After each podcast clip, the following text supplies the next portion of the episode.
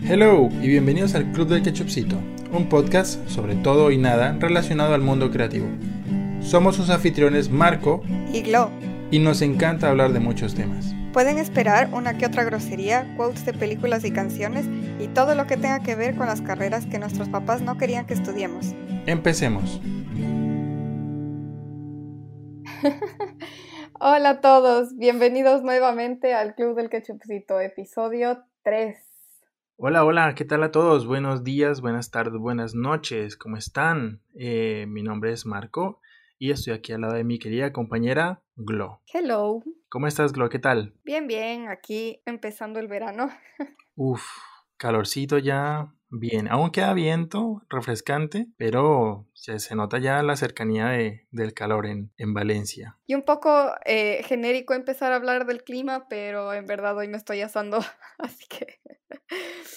Va a estar interesante porque a lo mejor quien escuche esto lo escucha en otro lugar del mundo, a otra hora y en otro clima, y estará diciendo, maldita sea, yo aquí muriéndome del frío y esto hablando de calor. Pero sería lo mismo para nosotros en diciembre y enero, así que... Es verdad.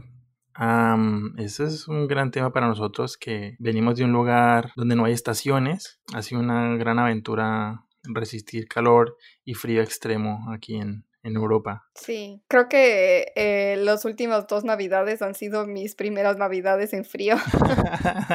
es verdad, las navidades latinas son, son cosa extraña para la gente aquí en Europa. Y era súper chistoso, o sea, yo de niña que veía las, las películas o los libros de Navidad, que normalmente la mayoría son europeos, y todos estaban jugando con la nieve y tomando chocolate, no sé qué, y yo, mm, no, el solazo allá afuera. Sí, la, la tradicional noche con Santa, eh, en mi caso se traducía en una noche llena de, de tamales y mucha comida eh, y, y, nada de nieve. Pero bueno, ya que hablas de lecturas de Navidad, mira qué coincidencia. o esa fue una buena manera de atar al tema. que no se note nada lo forzado. Pero ya que tocas el tema, Glo, fíjate que estaría muy guay hablar hoy, ¿por qué no? De novelas gráficas, se me ocurre. ¿Por qué no? ¿Por qué no? Claro. Como que no hubiéramos tenido esto planeado. Sí, esto se, se nos acaba de ocurrir. Buah, mira hasta dónde nos lleva a hablar de la Navidad. Bueno, entonces el tema que no teníamos preparado para hoy es sobre las novelas gráficas. Yeah, novelas gráficas, muy importante en nuestro medio y me parece interesante eh, hablarlo de manera muy escueta porque, a ver, ¿es acaso la novela gráfica algo exclusivo de personas que estén en ilustración o diseño? ¿Es acaso una lectura que solo es para niños? ¿Es acaso novela gráfica el mismo cuentito que ve uno ahí en las historietas? ¿Qué pedo con el cómic y la, y la novela gráfica? ¿Es acaso más eh, relevante una novela muy gorda o tocha, como dicen en España, que un simple cómic sueltillo y flaquillo? Esas preguntas y mucho más en el episodio de hoy de El Club del Ketchupcito. Bienvenidos. Bienvenidos.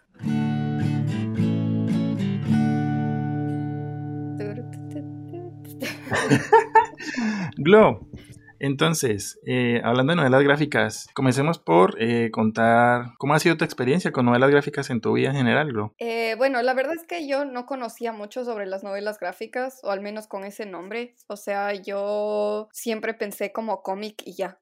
Y entonces, como en la universidad también seguí un minor en ilustración y arte secuencial que hice a la par con la carrera, eh, ahí tuve una clase de novela gráfica y bueno, si me escuchas Álvaro, mi profesor, de él aprendí todo lo de novelas gráficas y esa clase estaba como incluida dentro del, del pensum del minor. Me pareció como súper interesante y ahí pude aprender sobre cuál es este medio, la relevancia que tiene, que no porque esté narrado de forma gráfica le quita ningún tipo de validez narrativa o, o un lugar importante dentro del mundo literario, ¿no? Y me, mm, fue una clase, aparte de académica, muy, muy chévere porque leí muchísimas novelas gráficas y solo me abrió los ojos a, la historia y a todo lo, todas las posibilidades que puede tener contar una o narrar algo personal o una historia ficticia en este medio. ¿Verdad? ¿Tú, el tuyo? A ver, eh, yo vine a acercarme a, a, los cómics ya, yo creo que saliendo del colegio. Me hubiera encantado tener acceso a, a cómics o, o, algo más allá de Mafalda en el periódico, ¿sabes? Cuando estaba en el, en el colegio.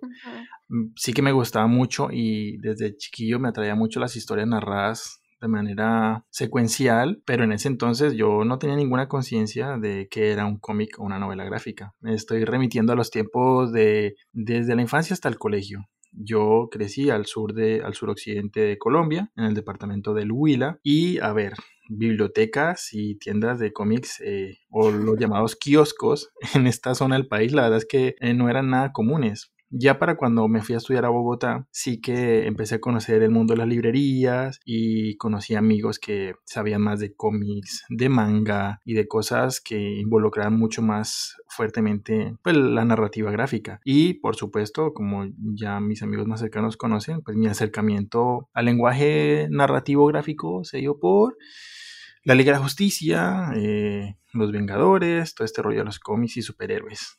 Por ahí fui entrando pero a medida que fui avanzando en, el medio gráfico me di cuenta de que muchas otras cosas se podían narrar eh, de esta manera, que esto no es solamente cuestión de superpoderes y tipos así mamadísimos y chicas super sexys con unas boobies enormes, eh, sino que hay muchos otros tipos de historias para todo tipo de públicos. El, bagaje de historias que se pueden contar en las novelas gráficas es, es enorme, la verdad. Y mm, me empezaba a catalogar bastante por preferir ese tipo de historias y no los libros comunes que también traen grandes historias, pero pues sabemos que eh, suele considerarse como más académico, más pulcro, en un libro lleno de letras y sin dibujitos, ¿no?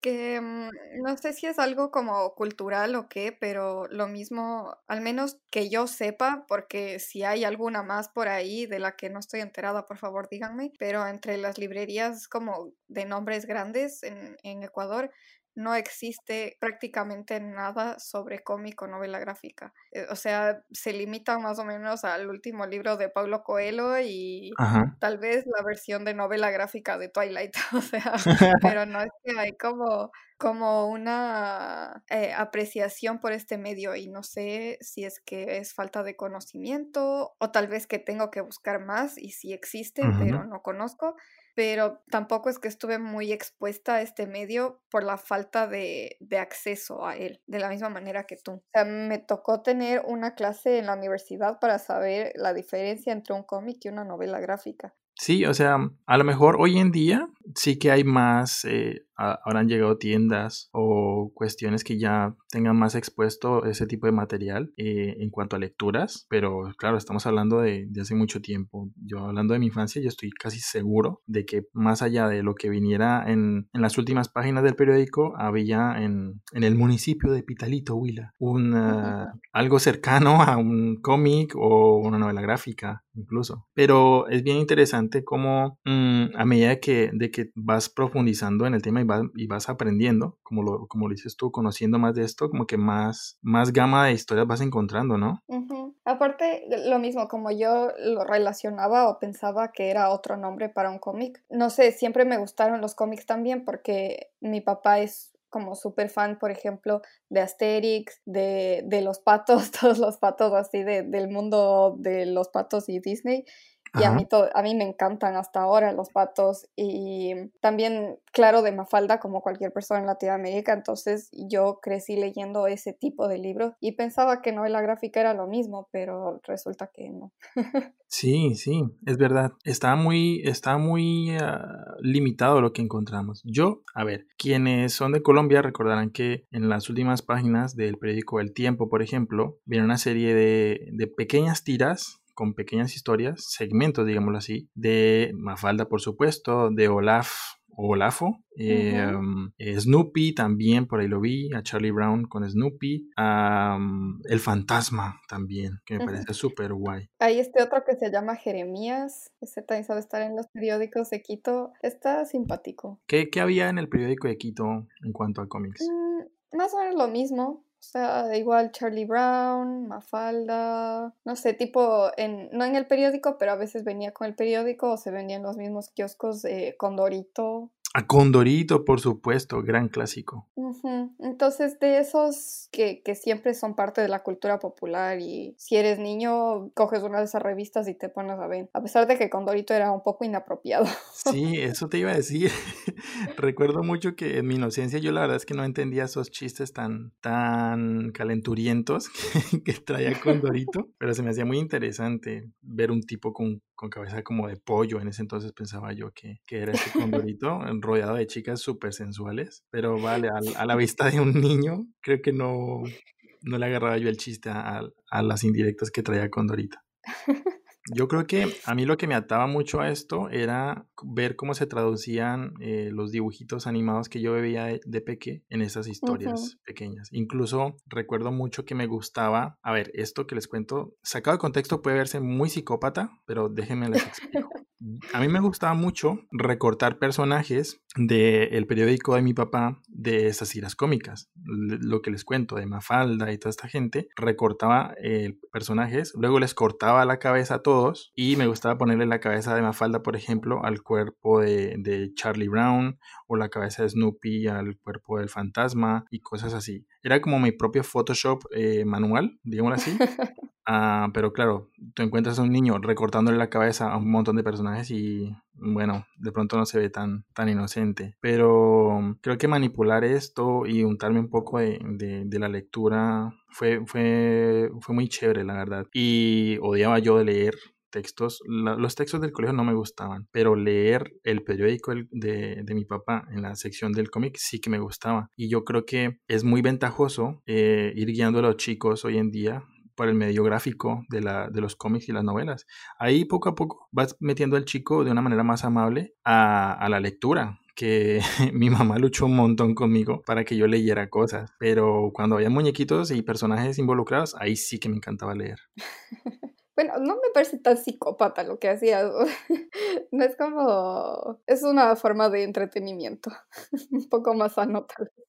Me imagino la escena de encontrar a un niño con un montón de cabezas de personas decapitados y unas tijeras en la mano. Entonces, no sé, a lo mejor yo me veía psicópata, pero quién sabe. ¿Tú, en Colombia existía esto que se llama, es como un suplemento vitamínico para niños que se llama emulsión de Scott. Sí, Sí, sí, Emulsión de Scott. Wow. en la revista de, de, en la que venía como la programación por cable, eh, siempre venía un mini libro de un cómic de este, porque la emulsión de Scott suena asqueroso, pero no sabe tan mal, es aceite de hígado de bacalao y supuestamente es muy bueno para el crecimiento de los niños y no sé qué. Sí. Entonces venía una mini revista con el personaje Scott, que era el bacalao de la emulsión de Scott. Ay, no, yo nunca vi eso te hablaba sobre nutrición y deportes y no sé qué, y era como obviamente muy de, de, propaganda para el producto, pero yo tenía, o sea, esperaba con ansias todas las semanas, que, todos los meses que llegue la, la revista de programación del cable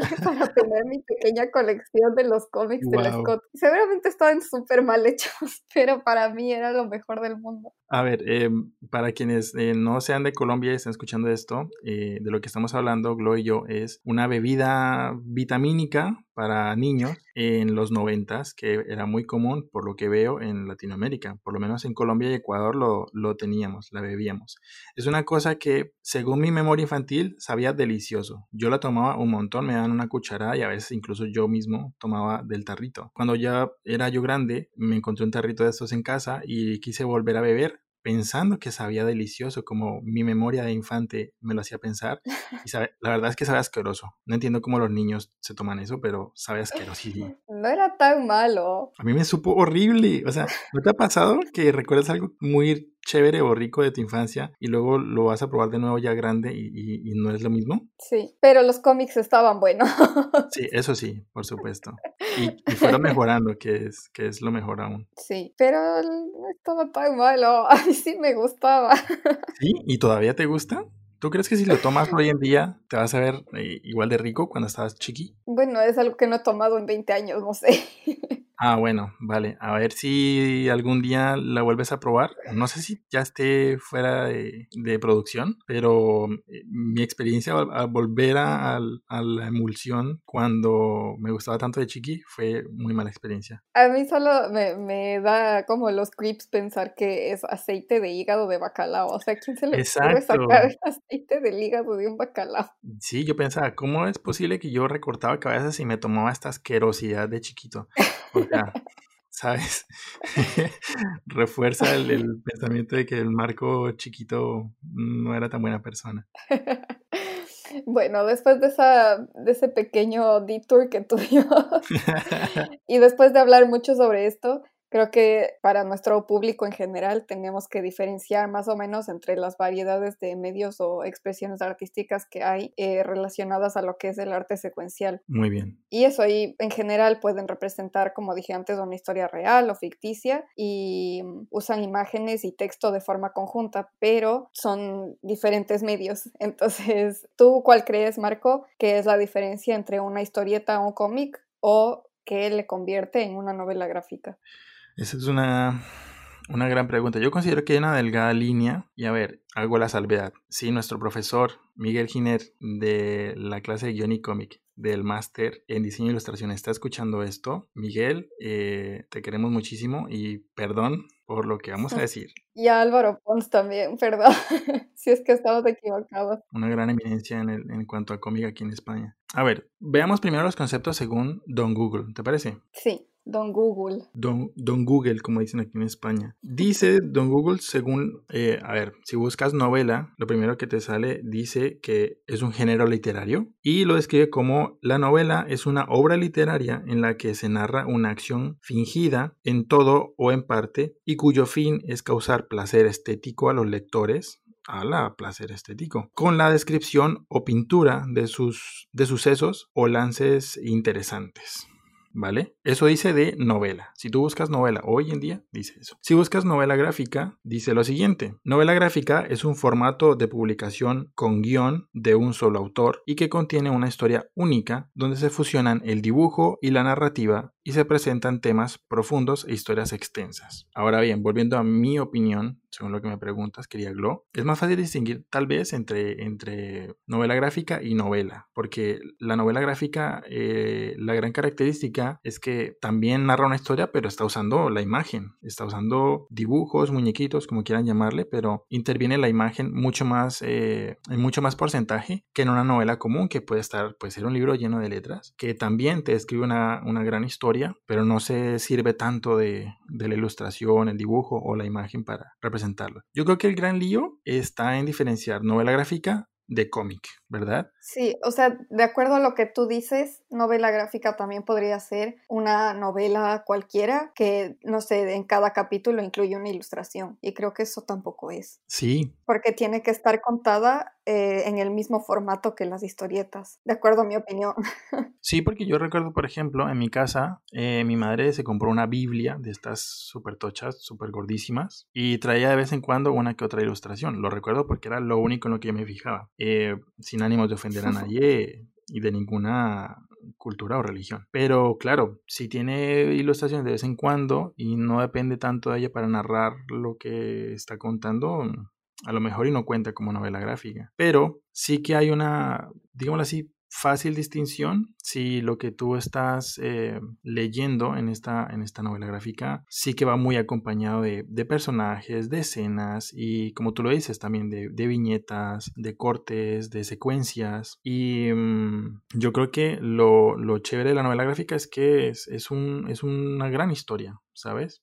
A diferencia del cómic, que el cómic, por ejemplo, puede ir por segmentos muy pequeños y por eso el cómic a veces se ve como una revistilla muy pequeña. en, en, América hay un formato de cómic muy fijo que todo el mundo lo conoce y mm, lastimosamente lo que más suena cuando hablamos de cómic eh, son los superhéroes, creo yo, me atrevo a decir. Y por eso mucha gente tiende a pensar que eh, la novela gráfica también tiene que ser, si trae muñequitos, también es para niños y para público joven en general y de temáticas muy fantasiosas y de, y de personajes con poderes y cosas así. Eh, no, que iba a decir que, que si piensan que es para niños, pero tienen una temática más adulta, les pasa lo que a nosotros con el condorito, que es como que...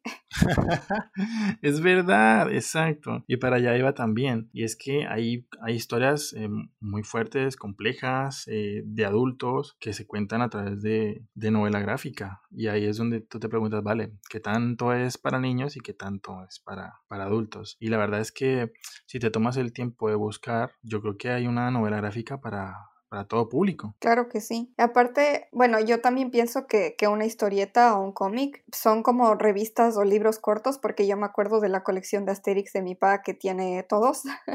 Em, y es una historia que nunca se termina, o sea, siempre le ponen al personaje central, el que sea, y siempre tiene una aventura diferente, entonces no tiene un final. Y pienso que la novela gráfica es como una novela en, el sentido, como la primera definición que tú dijiste, em, porque tiene un, una narración que tiene una introducción, un desarrollo, un clímax, una conclusión. Y eso siento que las historietas o los cómics no tienen.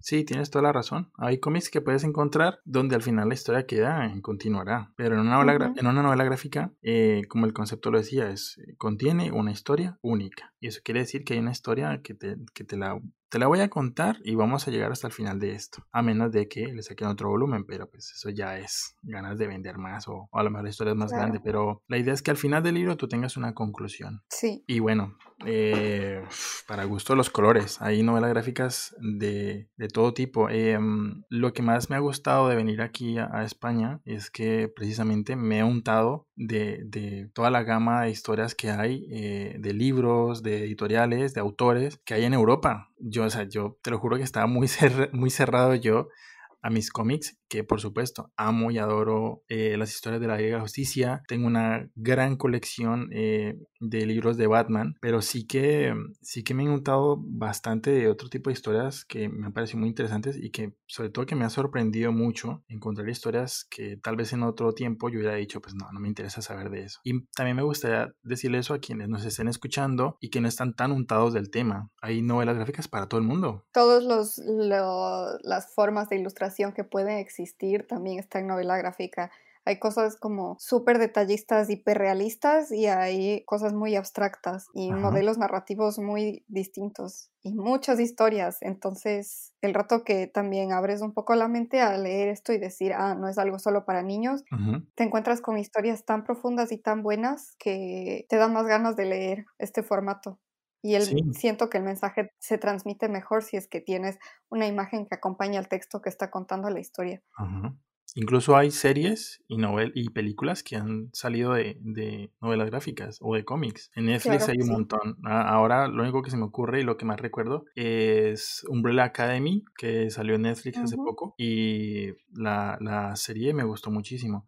Y como ese ejemplo hay muchos, pero no me acuerdo de más. Por ejemplo, bueno, hablando de películas, las que a mí me parecen buenas y, porque hay también que diferenciar mucho entre las cosas, las fortalezas que tiene el cine y las fortalezas que tiene el cómic y que no siempre se traslada de la mejor manera de cómic a cine. Entonces, por ejemplo, para mí una muy buena es Before Vendetta, que ah, tal vez muchos no saben, pero es una novela gráfica primero.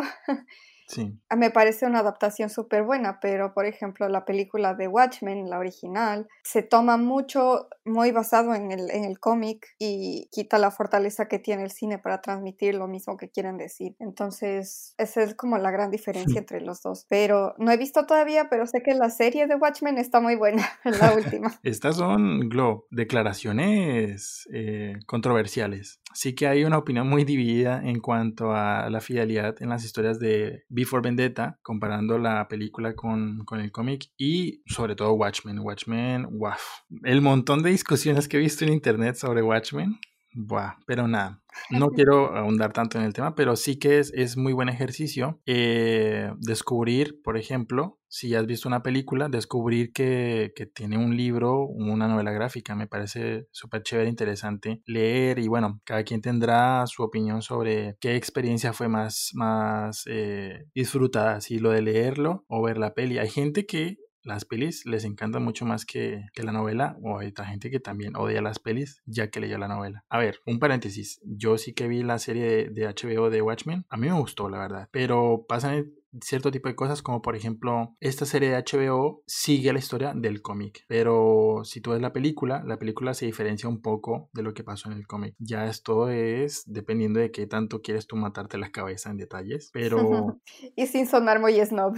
Sí total a ver, yo creo que en este club también están bienvenidos quienes apenas vienen a entrar a, como dicen en México, el tren del mame, ¿sabes? No le veo nada de culpable a que nunca te hayas visto la película o no te hayas leído la novela gráfica. Si te interesa algo y apenas estás entrando en ello, oye, pues qué bien, qué chévere. Y si tú ya sabes sobre el tema y ves a alguien que apenas está entrando, oye, pues cuéntale, ayúdale a entrar al tema, a la historia, recomiéndale y no andes criticando nada más por no saberlo. Esto se sale un poco del tema, pero... No, pero está bien. Yo fui de los que no sabían que había una diferencia entre Luke Skywalker y Anakin Skywalker. Me mataron cuando, cuando dije, un momento, son dos personas diferentes y es, porque, y es porque yo no me había visto las películas como el resto del mundo. Y oye, no hay lío. No, y lo que estamos tratando de decir prácticamente es que eh, lo que dijimos antes, que no porque sea narrado de una forma gráfica le quita validez tanto en, en appeal del público como para hacer una adaptación cinematográfica que siempre llega a mucha más audiencia, como en tema de, de contenido. Me refiero a que hay novelas gráficas que han ganado Pulitzer y han ganado como premios literarios súper grandes que están narradas de una manera gráfica. Pues entonces, eh, si es que tomas esta como esto como base, eh, te puedes dar cuenta que existe un mundo muy grande atrás y está súper bien como para ser adaptado a muchos diferentes formatos. Es verdad, es verdad.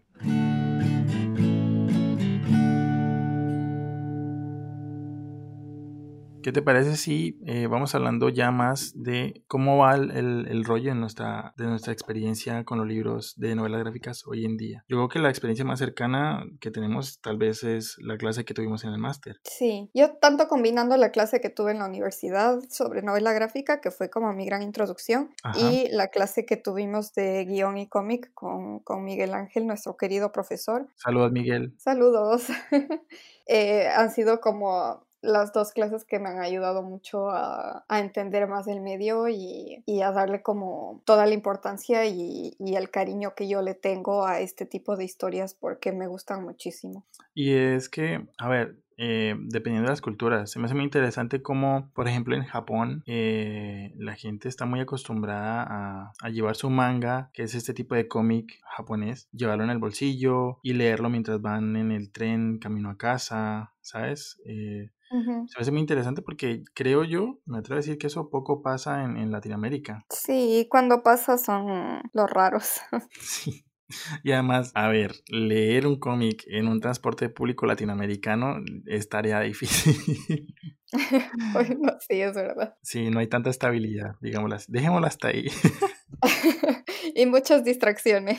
Sí, total. Ah, un saludo y un respeto a las señoras que pueden maquillarse completamente en un bus que vibra como si fuera un terremoto. Eso no sé si aquí en Europa sea muy común, pero en Latinoamérica es muy común y tienen todo mi respeto porque no sé cómo le hacen, pero llegan perfectas al, lugar hacia el que se dirigen después de haber vivido el terremoto de viajar en el transporte público latinoamericano. Mis respetos también, sí. Yo no, yo no he podido ser una. Yo creo que llego peor que el Joker si intenta hacer eso.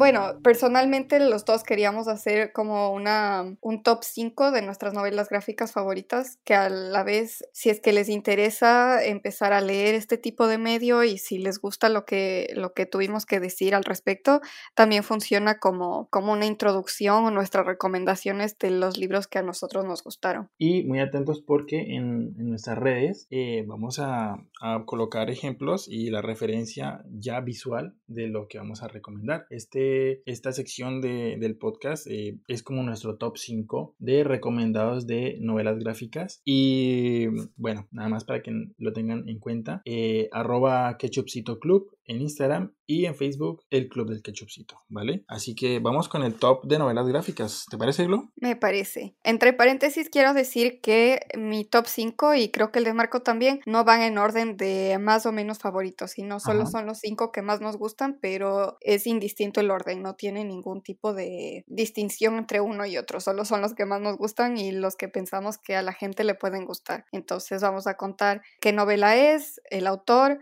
de qué se trata y por qué nos gusta. Venga, eh, ¿quieres empezar, Glo? Em, me gusta mucho eh, Fun Home de Alison Bechdel. Ese leí justamente en, la clase de novela gráfica de la universidad y, me gustó un montón. Es una novela autobiográfica de, la autora. Ella lo define como una tragicomedia. Ok.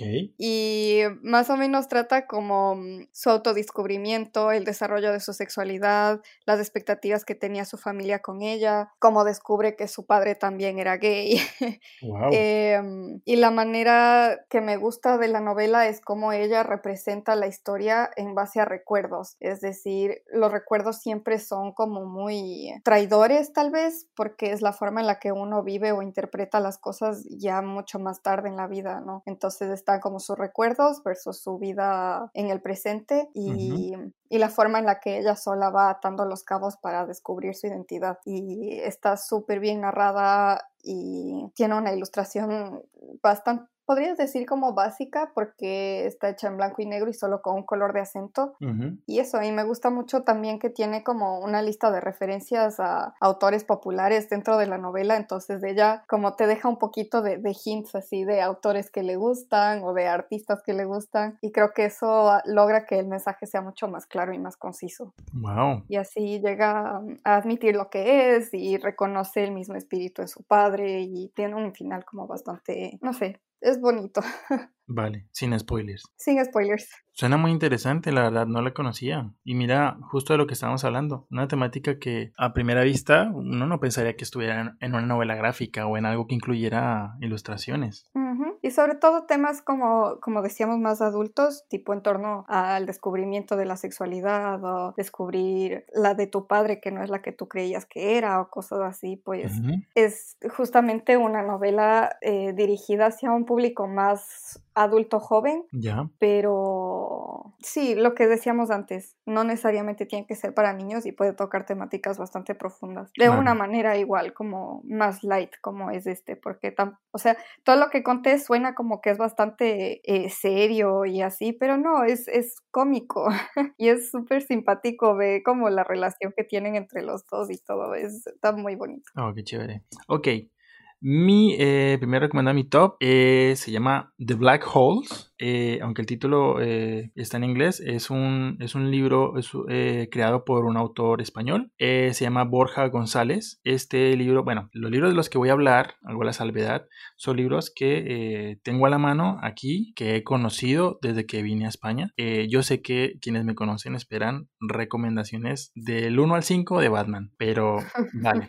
Quiero hacer la salvedad que recomiendo todo lo de Batman. Me encanta lo de Batman. Pero me parece muy interesante hablarles de eh, novelas gráficas que, me han sorprendido gratamente y que se salen mucho del de, eh, el estereotipo de, superhéroes y, todo el rollo que, sí que me gusta mucho, que me mola, como dicen acá, pero que les voy a mostrar que hay historias que se salen de ese rollo y que aún así son súper interesantes. Yo la verdad es que estoy flechado con eso. Así que volviendo a, mi primer recomendado, eh, la historia de Black Holes es una historia muy interesante con una gráfica súper bonita. En resumidas cuentas, habla de cómo interactúan dos líneas de tiempo. Una del presente, que sitúa un personaje en los noventas más o menos. Me identifico mucho con los gustos de, esta chica. Está protagonizado por chicas. Eh, y se conecta eh, rollo temporalmente con una chica del pasado, de los años, eh, bueno, de más o menos 160 años atrás, de lo que cuentan. Entonces, mira, si les mola el rollo, si les gusta el rollo de misterios temporales y cosas así, este es, esta es una muy buena historia. The Black Holes de Borja González y que lo conocí gracias a, la biblioteca de,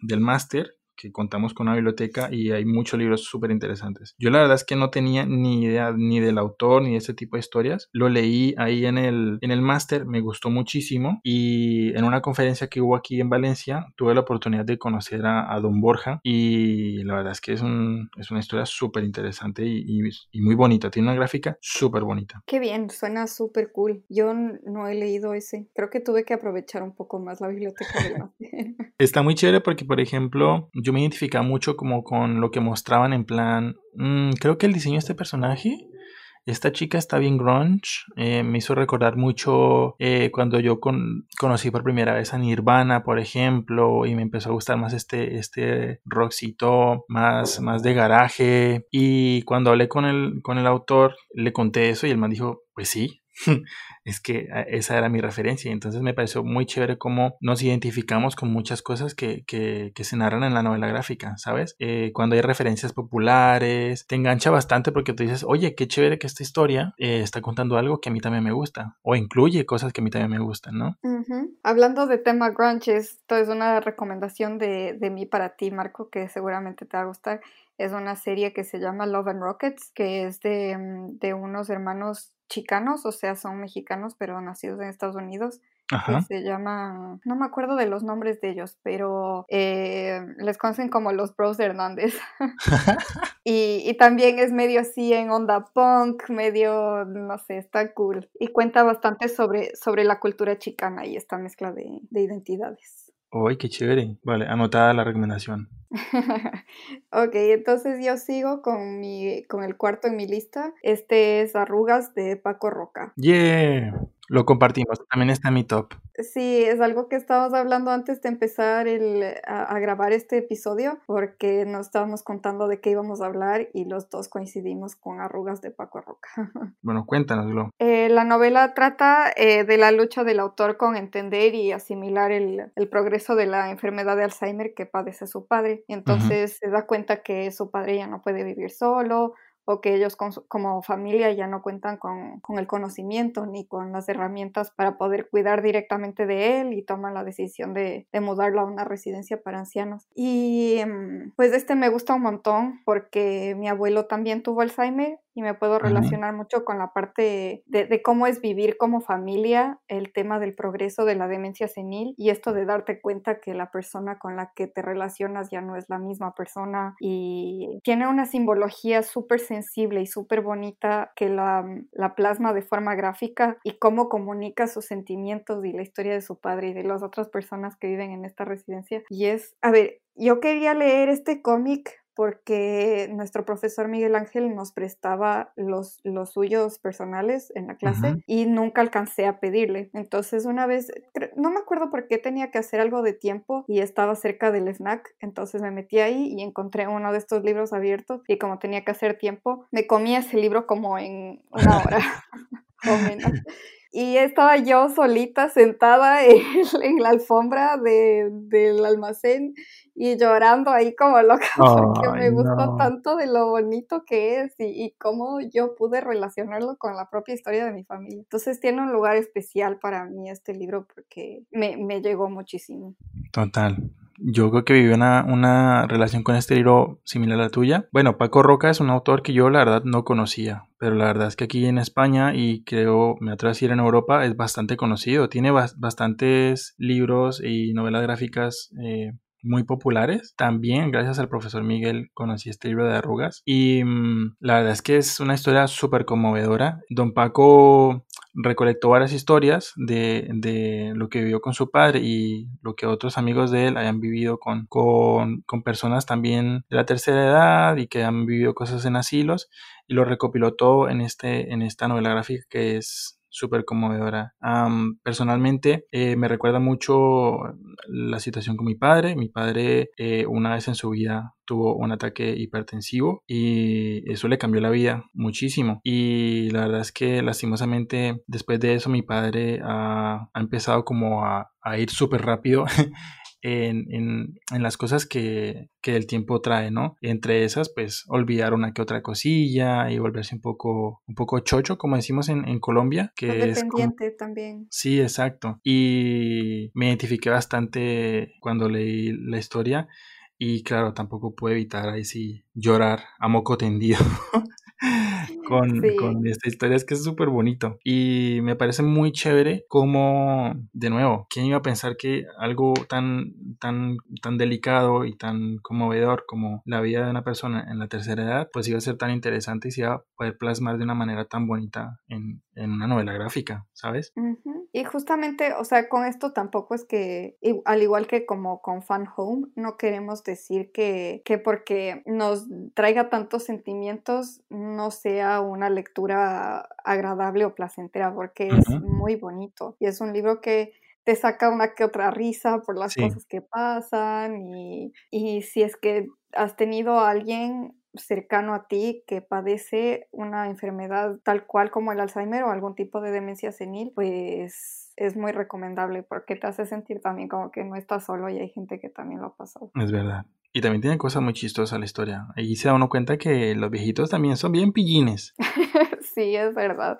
Está muy linda. Sí, eh, Paco Roca Arrugas, de editorial Astiberri. Eh, si tienen la oportunidad de, de, leerlo, creo que está en versión digital también o impresa, es una chulada, recomendadísimo. Vale, sí. seguimos con el top. Eh, ¿Te parece? Sí, te toca a ti. Mi siguiente recomendado se llama Náufragos. Es una novela gráfica eh, hecha por, escrita por Pablo Monforte y eh, ilustrada, bueno, también coescrita creo, Creo que lo hicieron los dos, pero está ilustrada por eh, Laura Pérez, una ilustradora eh, de aquí de Valencia. Tuve la oportunidad de conocerla también. La chica es súper talentosa y esta historia es muy... Eh, ¿Cómo decirlo? Me gustó mucho porque yo diría, si veo esto en una telenovela, a lo mejor no lo hubiera no le hubiera prestado atención. La historia va de una chica y un chico que se conocen en su juventud y bueno, comienza un romance súper chévere, pero te cuenta la historia en dos tiempos. De nuevo, cuando involucran este tema del pasado y el futuro, mira, a mí es que eso a mí me a mí me encanta. A eso ahí me enganchan ya. Y esta historia eh, precisamente va narrándote una parte en el futuro en la actualidad y otra parte en el pasado y al final se conectan ambas. Es súper chévere muy interesante. El dibujo de Laura, Laura Pérez es súper bonito. Hizo un gran equipo con, el señor Pablo en, este libro.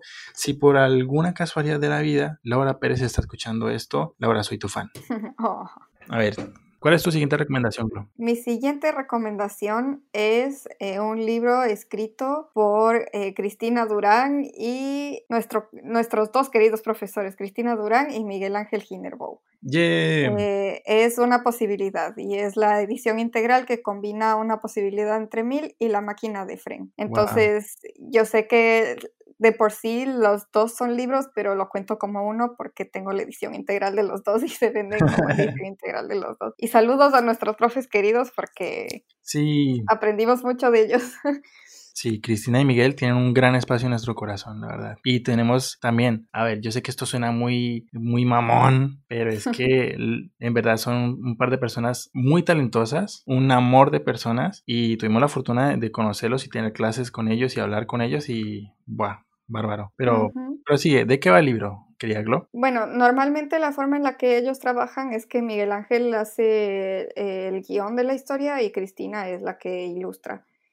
Y bueno, pues el libro combina las dos historias que tratan sobre la forma en que los dos autores se convierten en los padres de dos niñas magníficas a las que pudimos conocer y, fue como súper chévere ver eh, y leer los cómics primero y después conocerlos en persona. Sí, sí, Fue súper bonito. y, y, tanto Miguel Ángel como Cristina nos hablaban de ellas en las clases y todo y, y después cuando les conoció fue como, mira, ahí están. Sí, me acuerdo recuerdo mucho que fuimos al estudio de, de, Cristina y Miguel y recuerdo haberle dicho a Miguel como, un momento, este, este patio que está enfrente del estudio y ese árbol es, es, de, es Y él me decía, sí, sí, sí, es, es, es, una escena del libro. Y yo estaba así como, fue muy, fue muy chévere porque fue como ver como de lo que, a ver, yo también yo también leí este libro y fue muy chévere ver cómo lo que habías leído y aquí estaba ilustrado y narrado por, por ellos eh, venía de la realidad, venía de cosas que existían y de cosas que ellos habían vivido. Entonces es, como ir al set de la película que te viste, pero salir de, de, la novela gráfica a la realidad. Sí, y lo chévere es que las dos historias son súper conmovedoras y súper lindas y, y, esto que podemos aprender de, de Miguel Ángel y de Cristina de primera mano, cómo fue el proceso de desarrollo, eh, tanto la parte escrita y, de guion como la parte de ilustración. Y, y en el libro se puede notar como el, el amor que, que, se tienen entre ellos y el amor que les tienen a sus hijas y, y, el amor que tiene la gente alrededor de ellos hacia ellos. Entonces es como, son dos libros llenos de amor. Sí, yo creo que quien, quien está escuchando esto a estas alturas están muy intrigados por, por Cristina y Miguel. Sí.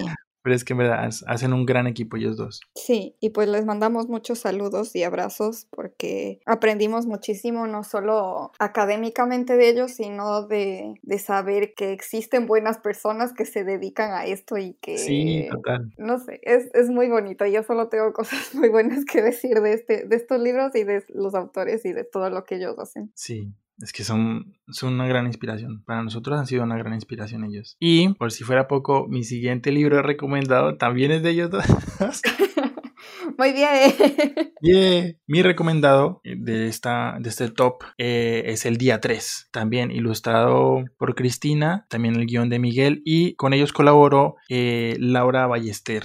Este, este libro narra un acontecimiento muy importante que pasó aquí en Valencia. Hubo un accidente muy trágico eh, en el tren el día 3 de julio del 2006 y la verdad es que fue un, un acontecimiento muy, muy fuerte aquí en Valencia, involucró muchas cosas. La historia de este libro incluye en su autoría a Laura Ballester, porque Laura Ballester fue una de las personas que vivió esta historia. Este, este libro narra em, lo que sucedió con las víctimas y los familiares de las víctimas de este trágico accidente de tren y en donde hubieron muchas injusticias, eh, mano política corrupta y bueno, cosas que vivimos hoy en día lastimosamente que siguen pasando. Pero lo, lo más chévere de este libro es que eh, Cristina y Miguel se unieron con las víctimas de, lo que pasó, hicieron, recopilaron información, hicieron un estudio investigativo bastante fuerte de la mano de las víctimas y es sorprendente cómo lograron llevar a,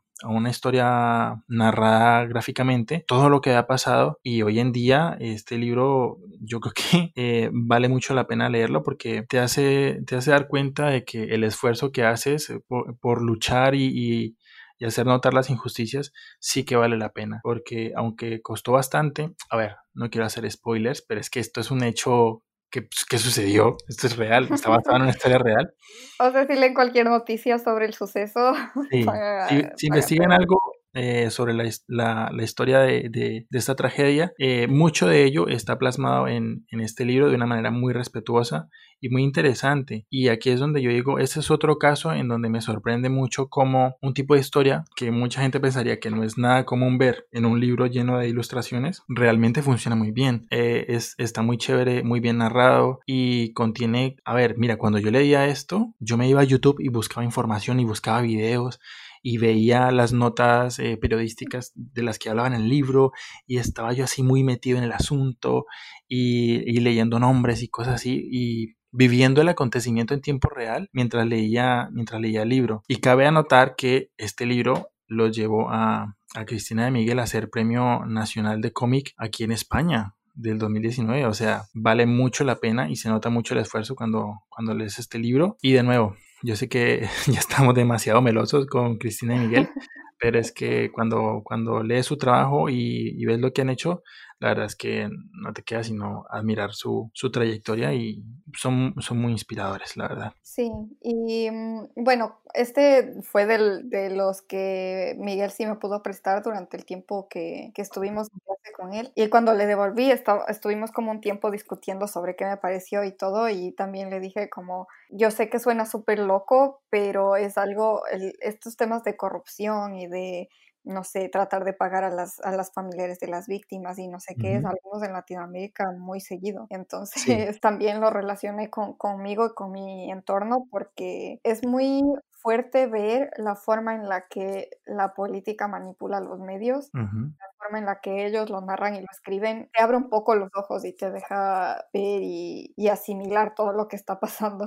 Sí, a mí la verdad es que me, alienta mucho saber que, por ejemplo, en Colombia ya se están creando historias a partir de, de, hechos reales que no solamente denuncian, sino que eh, son como la novela gráfica se está convirtiendo también como en una opción alternativa para, para informarte sobre hechos históricos, que no todo está en las noticias, que de por sí ya están súper corrompidas, por lo menos en Latinoamérica me atrevo a decir. Y fíjate qué interesante cómo, cómo también la novela gráfica es, es, es una buena herramienta para, para untarte de, estos hechos históricos. Claro, como ha sido de la misma manera por mucho tiempo la caricatura política, pero esto va de una manera más profunda. Total. Y lo ataca directamente.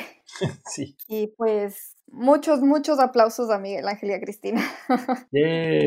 Aquí se acaba la sección. Eh, amando a Miguel y Cristina.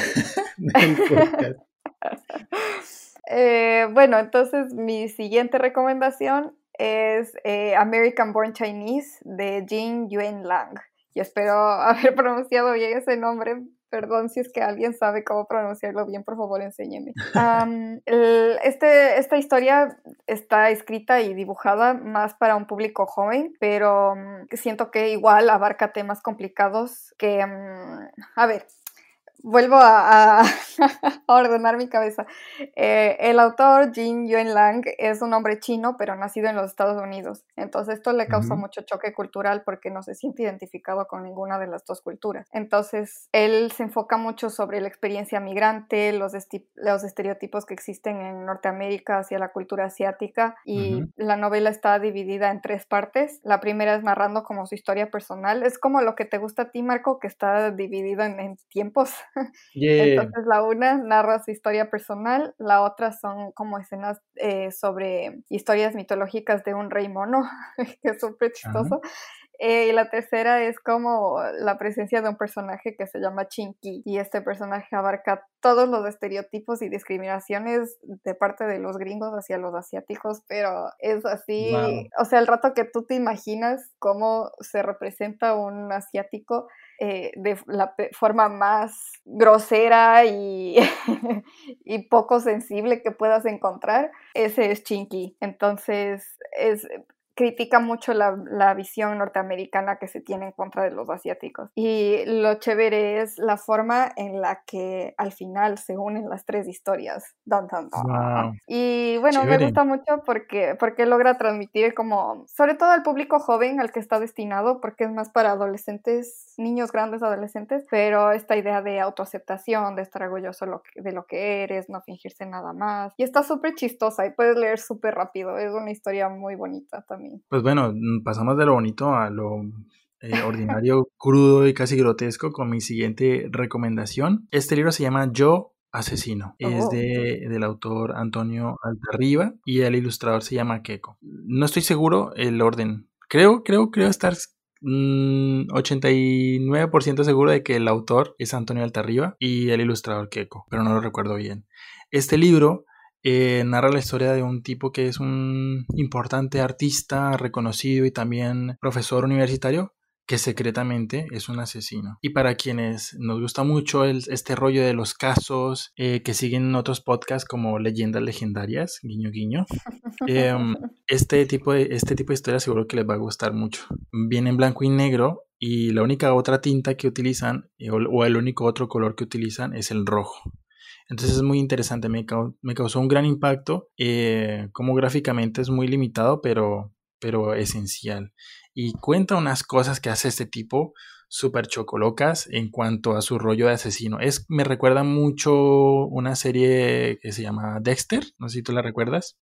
Nunca vi, pero sé que... Bueno, el caso es que esa es una historia similar y la narra sobre, sobre locaciones eh, reales, hace muchas referencias a, otros artistas así muy importantes y obras y me pareció muy interesante cómo plasmaron este, este, este tipo que, a ver, es la típica historia de alguien que no sospechas absolutamente nada, que no das un peso por esta persona, pero que secretamente es una persona chocoloca.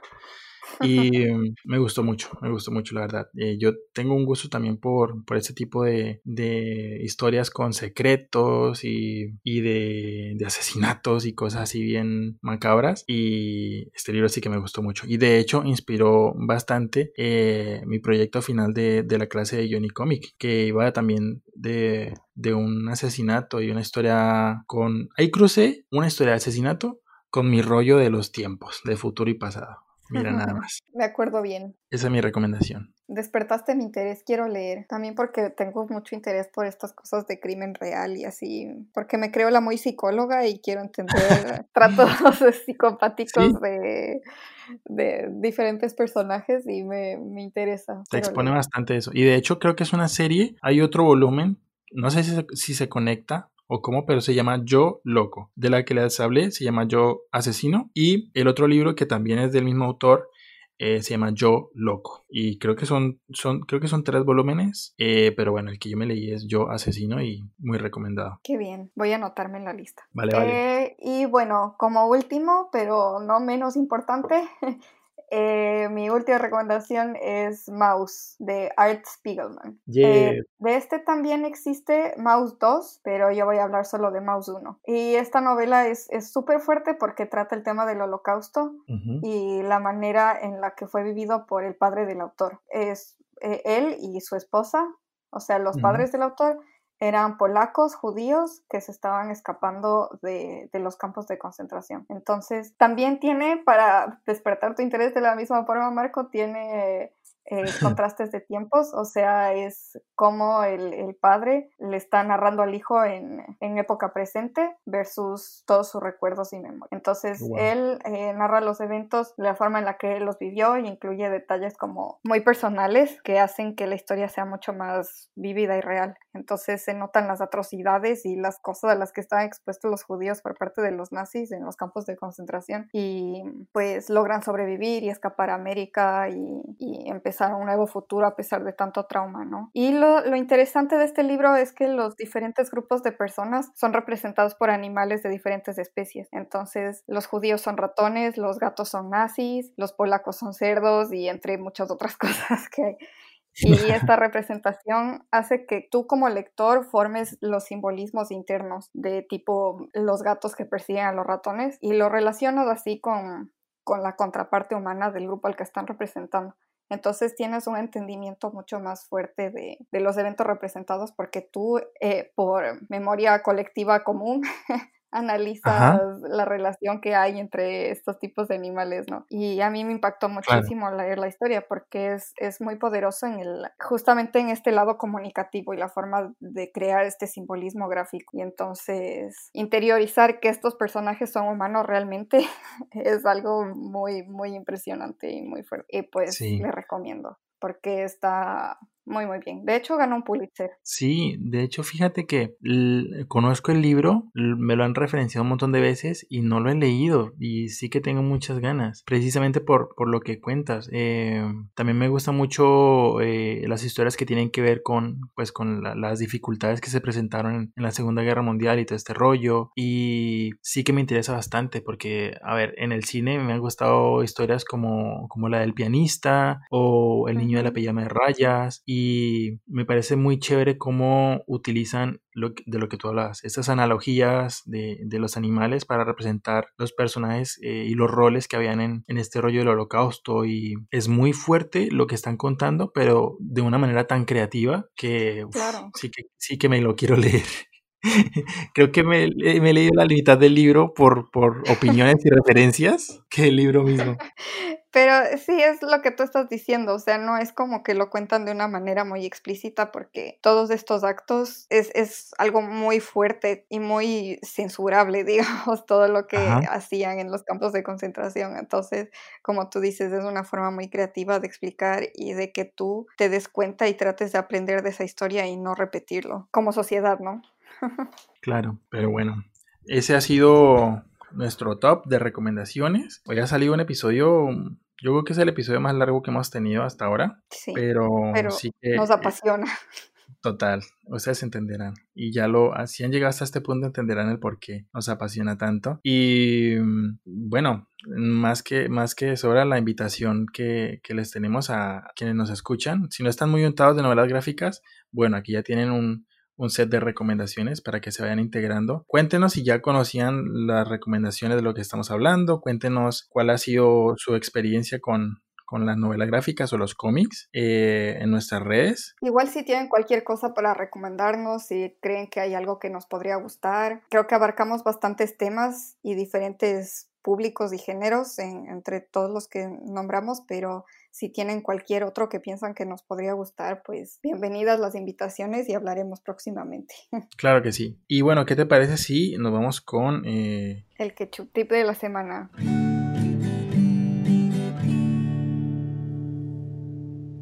El ketchup tip.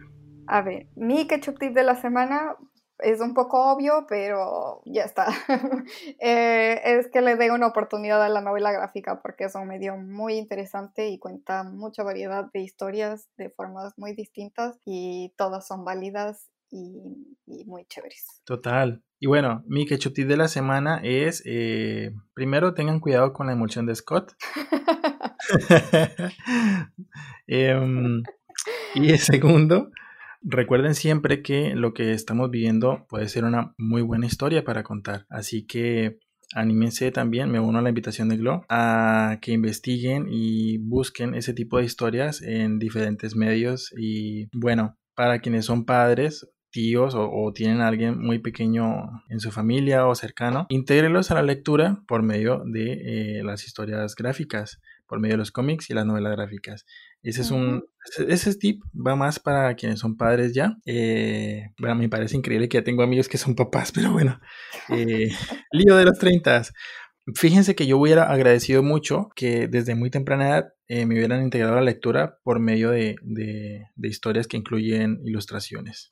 Es un gran, gran, gran aporte para los chiquillos el interés por la lectura por medio de las ilustraciones. Así que ese es eh, mi ketchup tip de la semana. Muy bien, con emulsión de Scott, fuerte y sano crecerá. No puede ser. sí recuerdo ese single. Sí. A ver, si, si lo encuentro, lo voy a incluir en esta parte.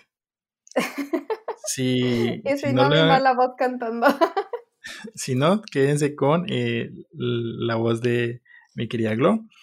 Eh, con eso, con eso concluimos el, episodio 3 de esta semana. Muchísimas gracias por escucharnos. Glo, ¿cómo te pueden encontrar en las redes? Me pueden encontrar en Instagram como glow.designs.things o como glowletters, todo junto. Vale, ya me pueden encontrar en todas las redes como arroba marcofer solamente cambien la A por una X y ahí pueden ver todo mi trabajo. esperamos que tengan una estupenda semana. Eh, muchas gracias por escucharnos y bueno, nos vemos en el próximo capítulo. Chao.